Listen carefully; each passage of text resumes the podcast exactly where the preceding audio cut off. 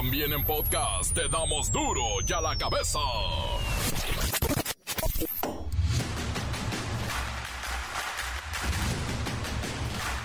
Martes 26 de septiembre del 2023, yo soy Miguel Ángel Fernández y esto es duro y a la cabeza, sin censura.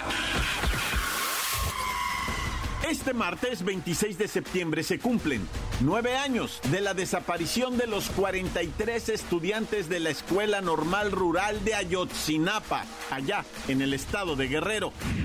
Que si no nos dan la información estos 43 padres de familia no nos van a callar. Vamos a seguir, señor presidente, y vamos a hacer lo que tengamos que hacer, porque a nuestros hijos no los vamos a abandonar. Gracias a todas las organizaciones que se han siempre solidarizado con estos 43 padres de familia, gracias a esos estudiantes de todas las normales que siempre han estado y han sido nuestro brazo derecho. Gracias compañeros, gracias normalista. Los padres y madres aún siguen levantando la voz para saber dónde están los 43 estudiantes, pero también siguen levantando la voz para pedir también la aparición con vida de los miles más que hoy en, México nos están buscando. Ya con la información que se tiene, si logramos que nos ayuden los que están detenidos o quienes están en libertad, podemos lograr lo más importante, encontrar a los muchachos. Porque ahora todo parece estar enfocado a culpar al ejército de que no ha dado información, cuando lo que tenemos que tener como prioridad es encontrar a los muchachos. Y la información que ya se tiene y la que podemos obtener en estos tiempos nos pueden conducir a eso. Liberan a la alcaldesa de Cotija, Yolanda Sánchez Figueroa, que fue secuestrada el sábado en Zapopan, Jalisco. Está bien de salud, pero no han reportado qué fue lo que ocurrió. Y siete adolescentes en Villanueva, Zacatecas, fueron secuestrados. Los jóvenes se encontraban en un rancho conocido como el Potrerito. Y hasta ahí llegaron los delincuentes para privarlos de su libertad. La Guardia Nacional reforzará su presencia en el municipio de Frontera Comalapa, lugar donde en las calles vitorean el paso de vehículos con hombres armados y les hacen fiesta, pero presuntamente los ciudadanos son obligados. Llega la CUR, pero ahora con fotografía. Las comisiones en el Senado aprobaron una ley que transforma este documento en una credencial oficial? Sí, con fotografía. Así es que te peinas, cuñado. La ley de población que quieren aprobar quiere hacer esta cédula con nuestros datos y no trae protección de datos personales y biométricos. De hecho, dice que se la pueden compartir a cualquier dependencia y no dice cuándo, ni por qué, ni en qué casos. Es bien grave. Tu información puede terminar en cualquier lugar. Creo que esta información puede ser utilizada por el gobierno con fines electorales y con fines pues, de interés de cualquier gobierno. Vicente Fox describe a Claudia Sheinbaum como judía y extranjera y bueno, los usuarios le piden que ya cierre su cuenta de X. Es una vergüenza para el país, le dicen al expresidente. El reportero del barrio nos informa sobre una pequeñita cachorrita que salvó la vida en un accidente, pero su dueña, de 17 años, no pudo lograrlo. La Bacha y el Cerillo analizan el cuadro de goleo individual que parece que no está tan productivo, ¿eh? Comencemos con la sagrada misión de informarle porque aquí no le explicamos las noticias con manzanas, aquí las explicamos con huevos. Llegó el momento de presentarte las noticias como nadie más lo sabe hacer.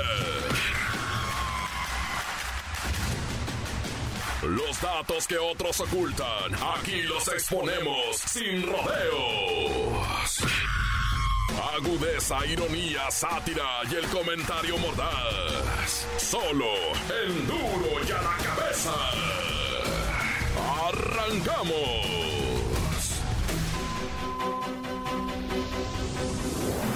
La alcaldesa de Cotija, Yolanda Sánchez Figueroa, quien fue secuestrada la tarde del sábado en Zapopan, Jalisco, presuntamente por miembros de un cartel, fue liberada la madrugada de este martes 26 de septiembre en Michoacán. Luis Ciro Gómez Leiva con la información. Miguel Ángel, amigos de Duro y a la Cabeza. Luego de casi tres días de ser privada de la libertad, la alcaldesa Yolanda Sánchez Figueroa fue liberada con vida y ya se encuentra en compañía de las autoridades de Michoacán. Esto lo confirmó el gobernador Alfredo Ramírez Bedoya. Hasta ahora se desconocen los detalles de la liberación y el secuestro de la alcaldesa, llevado a cabo por hombres armados, quienes la interceptaron junto con dos personas cuando viajaban en un taxi por aplicación para regresar a su hotel tras salir de un centro comercial en Zapopan, Jalisco. La Fiscalía de Jalisco detalló que Yolanda Sánchez Figueroa fue localizada en la localidad de Villamar, Michoacán, y que preliminarmente la alcaldesa de Cotija se encuentra en buen estado de salud. Cabe mencionar que la funcionaria municipal de Cotija había viajado a Jalisco por una cuestión de salud, ya que tuvo una cita médica y tras salir de ella fue a realizar algunas compras a una plaza cuando fue interceptada por sujetos armados. Pronto, estamos a la espera de más información en torno a este caso. Y hasta aquí la información. Para Duro de la Cabeza informó Luis Ciro Gómez Leiva. Gracias, gracias Luis Ciro Gómez Leiva. La alcaldesa de Cotija había recibido amenazas desde abril pasado. De hecho, la presidencia municipal de Cotija, el cuartel, fue atacado con armas de alto poder, lo que dejó un saldo de dos policías muertos y severos daños materiales. De acuerdo con el gobernador de Michoacán, Alfredo Ramírez Bedoya, la alcaldesa Yolanda Sánchez del PAN no contaba con seguridad debido a que no la había solicitado y por ello al momento de ser secuestrada no iba custodiada, solamente acompañada por dos personas cercanas que también ya fueron liberadas. Las noticias te las dejamos y a la cabeza. Finalmente fue aprobado el proyecto de dictamen para sacar adelante la cédula de identidad. Esta que será un nuevo documento con datos personales del propietario e información personal y biométrica. Es que mire, este proyecto se trata de tener una identificación oficial por parte del gobierno federal y deberá de contener el nombre completo, la clave única de registro de población, que es el CURP, el lugar y fecha de nacimiento, foto, firmas y muchas, muchas huellas, hasta del gatito y del perrito, pero no va a incluir tu domicilio. Además, para materializar este proyectito, el Congreso de la Unión planea modificaciones a la ley para que especifique que la CURP o esta clave única de registro de población ahora con fotografía será nuestra nueva identificación oficial. Artículo 76. La CURP con foto es un documento oficial de identificación que hace prueba plena sobre los datos de identidad que contiene en relación con su titular. Este documento, la CURP con foto, tendrá un valor tanto en México como en el extranjero. Va a contar con el respaldo de la Secretaría de Gobernación y de todo un instituto encargado de la emisión de este documento, insisto, con fotito. Artículo 77. La CURP con foto tendrá valor como medio de identificación personal ante todas las autoridades mexicanas, ya sea en el país o en el extranjero, y las personas físicas y morales, con domicilio en el país. Cabe destacar que la CURP con fotografía no va a sustituir nuestra credencial para votar del Instituto Nacional Electoral porque el INE podrá servir como identificación personal como hasta hoy lo ha sido sin problema, pero ciertamente al ya no ser el INE la credencial más importante, se teme que la emisión de la CURP con fotografía hará que los jóvenes pues ya no vayan a sufrir el martirio de empadronarse en el INE y pues esto va a repercutir en la democracia, porque quieras que no estamos obligaditos, pero según dicen los diputados, este nuevo documento ayudará en la generación de políticas públicas porque creará el Registro Nacional de Población, el cual, imagínense, necesitará una millonada de presupuesto para pagarle a todos aquellos que serán, por ejemplo, el ministro presidente su cuerpo de directores, que seguramente habrá uno por cada estado, 32, y luego los subdirectores, y todos necesitan carros, casas, celulares, servicios médicos para ellos y sus familias, además de las oficinas y la infraestructura. Vaya, vaya que si nos sobra el dinero para este tipo de cosas. Y al final, simplemente será otra credencial que nos roben en el transporte público y también tendrán otro padrón que poner a la venta con datos biométricos y toda nuestra información, salvo el domicilio particular de la persona. Encuéntranos en Facebook, facebook.com, diagonal duro y a la cabeza oficial. Estás escuchando el podcast de duro y a la cabeza. Síguenos en Twitter, arroba duro y a la cabeza. Les recuerdo que están listos para ser escuchados todos los podcasts de Duro y a la cabeza. Búsquenlos. Está en el Spotify. Ah, mira qué paro nos hace si le da seguir, ¿eh? Duro y a la cabeza. El reportero del barrio nos informa sobre una pequeñita cachorrita que salvó la vida en un accidente, pero su dueña, de 17 años, no pudo lograrlo. Montes, Montes, Alicantes, pinch paja. Los cantantes, culebres, chirroneras. ¿Por qué no me pican cuando traigo chaparreras? Bueno, bueno, bueno, ¿con quién hablo? Ay, acá, Oye, pues vamos principiando, va, con esto que me mandaron las imágenes. Lo agradezco mucho, ¿no? Lo agradezco mucho, raza neta. Esas imágenes de lo que fue el Festival del Ataúd, ¿no? Hicieron ahí una feria de los ataúdes en donde pudimos ver ataúdes de todo tipo. Unos tienen forma de suburban, unos tienen forma de carro así Lamborghini, ataúdes, ¿no? Ah. Otros vienen así como con, con misiles y armas y para alguien bien bélico, ¿verdad? todo, es así nomás labrado y, uno sí parece que de, de, veras, pero los más vendidos son los de las chivas, ¿no? Ataúdes de las chivas, de la América, de cajitas de esas que cuando te hacen ceniza, ¿verdad? Te guardan ahí en una cajita de esas también del Club América, de las chivas, son los más vendidos. Otros tienen fotos de artistas, de cantantes, otros tienen figuras así como, no sé, cada quien tiene ya su idea de cómo quiere ser sepultado. Se lo manifiesta estos artistas de los ataúdes que hicieron su ese evento que hacen así como la feria del ataúd, ¿verdad? Y los de Barbie, Oye, vamos a ir a una internacional que es verdaderamente macabra. Resulta ser que unos vatos allá en Nueva York, en el Bronx, gente de color, ¿verdad? Cuidaba muchos bebitos en una guardería, ¿no? Ahí le llevaban bebitos y bebitos para estarlos cuide y ¿verdad? Los bebitos. Y de repente, ¿cuál es la sorpresa, padre? De que también en esa guardería no solo tenían bebitos, sino fentanilo. Hijo y, y empiezan con la babosada del fentanilo y uno de los bebés encuentra el escondite y fallece, Fallece nomás de arrimarse tantito y le tocó el polvo, pues. Dice la policía de allá de, Nueva York, va, que este decomiso en el mercado pudo haber matado a más de 500 personas, dice. Pudieron haber muerto cantidad de personas, dice, muchísima gente. Es más, dice, si me apuran tantito y no lo manejaban bien, hasta miles pudieron haber muerto si esto hubiera salido a las calles. Nah, ya descansen pues el muchachito bebecito. Tres años tenía el, morenito que murió ahí por haber pues arrimadose, ¿verdad? Donde estaba el fentanilo. Nah, ya.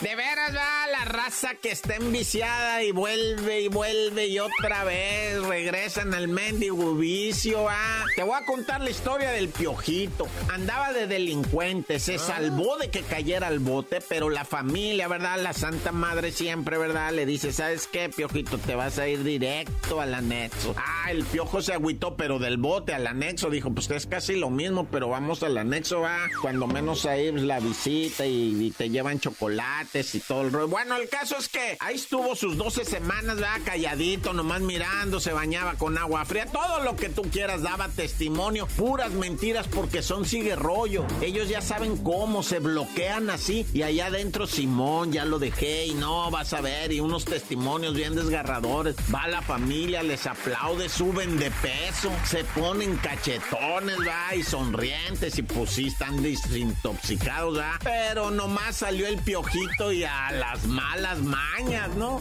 Al vicio inmediatamente, no tenía 48 horas cuando ya estaba en la esquina sentado en la banqueta con una caguama entre las piernas, va, alegando y riéndose a carcajadas y no, pues ¿qué crees? Que llegó un malandro, güey. Yo creo se las debía, no sé qué, traigo una escopeta, les dice que ole, que ole, no me regalan de su mezcal, Simón. Y agarró el vato y se empinó la botellona de puro aguardiente, va atrás tra, le pegó como tres, cuatro tragos. Y una vez que hubo bajado así, agarró la escopeta y pum, pum, aventó dos tiros al aire, va. Ah, el piojito que estaba sentado nomás tragó saliva y dijo, pues, ¿qué traer este pana, güey? Está bien loco este men. Y trae la escopeta y estaba así el piojito y de repente volvió a cargar la escopeta y dice, pues ahora sí, ¿verdad? Hay un vato aquí que me la debe y me la va a pagar. Pum, pum, y sobres al piojito, dos escopetazos en el pecho, bueno, más se fue del lomo. Uno de los compis que estaba con el piojito nomás apretó así los ojos porque volvió a cargar la escopeta el compi. Y se oyó que empezó a caminar, todo mundo tenía los ojos apretados, los que estaban ahí nomás estaban enroscados con los ojos esperando. Y se fue caminando el fulano y a lo lejos aventó otros dos tiros. Pum, pum, les aventó a otros dos tiros. Pero ahí no le pegó a nadie, nomás el piojito quedó muerto.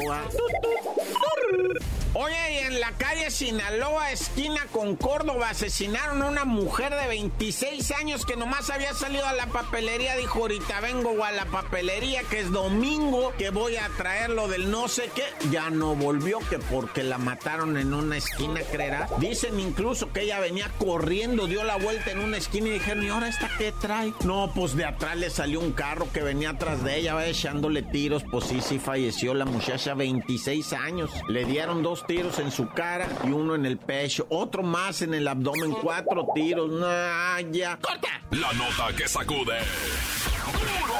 ¡Duro! ¡Duro ya la cabeza! Encuéntranos en Facebook, facebook.com, diagonal Duro y a la cabeza oficial. Esto es el podcast de Duro y a la cabeza. La Bacha y el Cerillo analizan el cuadro de goleo individual que parece que no está tan productivo, ¿eh? ¡La Bacha! ¡La Bacha! ¡La Bacha! ¡La misma Bacha! ¡La Bacha! ¡La Bacha! ¡La Bacha! Mira nada más, mira nada más lo que tenemos aquí, muñeco. Hay partidito. Chivas recibe al Mazatlán. Y pues así como que tú digas, ay, qué movimiento en la tabla, pues tampoco, ¿va? Es que esto es un viaje así como astral en el tiempo, ¿verdad? Este, es una onda cuántica porque apenas vamos a la jornada 10 y este partido corresponde a la jornada 11. Hmm. Por eso te digo, o sea, así como que sí cuenta, pero a la vez no cuenta. Es como que te prestan tres puntos si es que ganas al Mazatlán, que obviamente, ¿verdad, Chivas? Luego, pues es como es del futuro, o sea, todavía no va a suceder. Yeah. Si algo sale mal, puedes corregir, ¿verdad? ¿O cómo? Pero como haya sido, al ratito juega. Chivas recibe al Mazatlán que está en el lugar 16. Solamente el Cruz Azul es más malo. Y el Puebla peor que está en el último. Oye, carnalito, esta jornadita 9 que acaba de terminar, pues hubo sendas golizas, hubo sendas humillaciones y pues hay modificaciones, ¿no? En lo que viene siendo la tabla de goleo. Ahí está en primerísimo lugar el Harold Preciado del Santos con 7 goles. ¿Qué no el Santos fue el que golearon 5-2? Nada más, sí, y el Necaxa. Luego el Diego Valdés del AME en segundo lugar. Bueno, con muchos otros, ¿verdad? Que están con 5 goles. Está el Diego Valdés del AME, el Chino Huerta del Puma, el Góngoro Guiñá Guiñá. Que no paran de homenajearlo, güey. O sea, hasta el mismísimo gobernador de allá le pone que lees y que subió. Y... Ahora resulta que todo el mundo le va a los tigres, ¿no? Que el Rayados es el chico malo ahí de Monterrey. Por algo le dicen la pandilla. Y ya en la parte baja aquí de la tabla de goleo, igual con cinco goles, está el cocolizo Carlos González del Cholaje. ¿Qué ha hecho los goles del Cholo? Él solo. Eh, entre él y el piojo, creo. Ah. Y, el, y el piojo ni está en la cancha, chale. Recordemos quién es el flamante campeón de goleo, ¿verdad? El torneo pasado, el Henry Martin con 14 goles, o sea, que ahí la llevan. Oye, una decepción hablando de rayados de Monterrey. No me digas. Es este español, Sergio Canales, que se trajeron que la contratación ah. bomba, que 20 millones de dólares, que no sé qué. Y pues resulta que no ha hecho gran diferencia. Ah, pues es que no ha detonado, por eso le dicen la bomba. Los goles que ha metido, los pocos goles que ha metido ha sido de penal. Y ya la banda trae en redes sociales de sin penales no hay canales. Se pone creativa la banda, ¿verdad? Pero bueno, pregunten si no pagan 20 millones por este bulto que te hace todos los penales. Ya lo quisiéramos nosotros. Ya hubiéramos ganado hasta mundiales. Es el de mi Jimmy ahí para que lo vayan naturalizando. Vayan metiendo los papeles antes del 2026, todavía estamos a tiempo. Oye, esto para los aficionados del Cruz Azul debe doler. No hay nada, ya nada duele, ya lo vivimos todo. A ver, échale sal. O sea, si nos ponemos a echarle números y matemática, prácticamente el Cruz Azul sería el primer eliminado de esta apertura 2023, Neye. Ay, eso sí me dolió, no lo había visto venir. Si ganaran seis de los ocho partidos que le restan en lo que viene siendo este torneo, chance y pudieran calificarse entre los primeros 10, porque ya no califican 12, ahora califican 10. O sea, seguimos premiando la mediocridad, pero ya no tanto. Entonces, que ven muy difícil, ¿no? Que la máquina pueda ganar seis partidos de los ocho que le quedan y de esta manera se convertiría en el primer eliminado. Qué bueno, para no andar haciendo más el ridículo. Oye, no hablamos de la actividad del fin de semana de los futbolistas mexicanos, ahora que todos están retacados en la liga holandesa. Doblete del Chaquito Jiménez, ¿verdad? En nueve minutos clavó dos goles. Luego el Chucky Lozano también en una zapatiza que pusieron 4-0, él anotó el 2-0. O sea, el Chucky está de regreso en lo que viene siendo el fútbol holandés con el PSV Eindhoven. Pero bueno, carnalito, ya vámonos, no sin antes mandarle buena vibra a la Megan Rapinoe, que ya por fin se despidió de la selección femenil de Estados Unidos de fútbol. Después de jugar 17 años, la señora ya, ¿no? Imagínate el dineral que pasó a levantar. Ganadora de dos mundiales y medalla de oro en Juegos Olímpicos en Londres 2002. Qué carrera, ¿eh? La neta. Pero pues tú ya no sabías de decir por qué te dicen el cerillo. Hasta que ya me retire, les digo.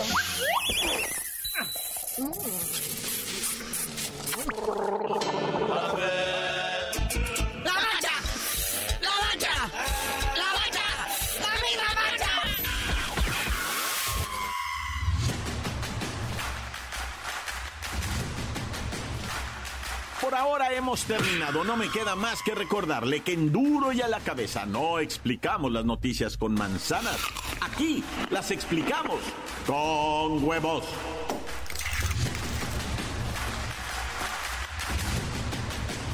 Por hoy el tiempo se nos ha terminado. Le damos un respiro a la información, pero prometemos regresar para exponerte las noticias como son. Duro y a la cabeza es Miguel Ángel Fernández, Arturo González, Evi González y la producción de Luis González, el señor X. Una producción original de MBS Radio.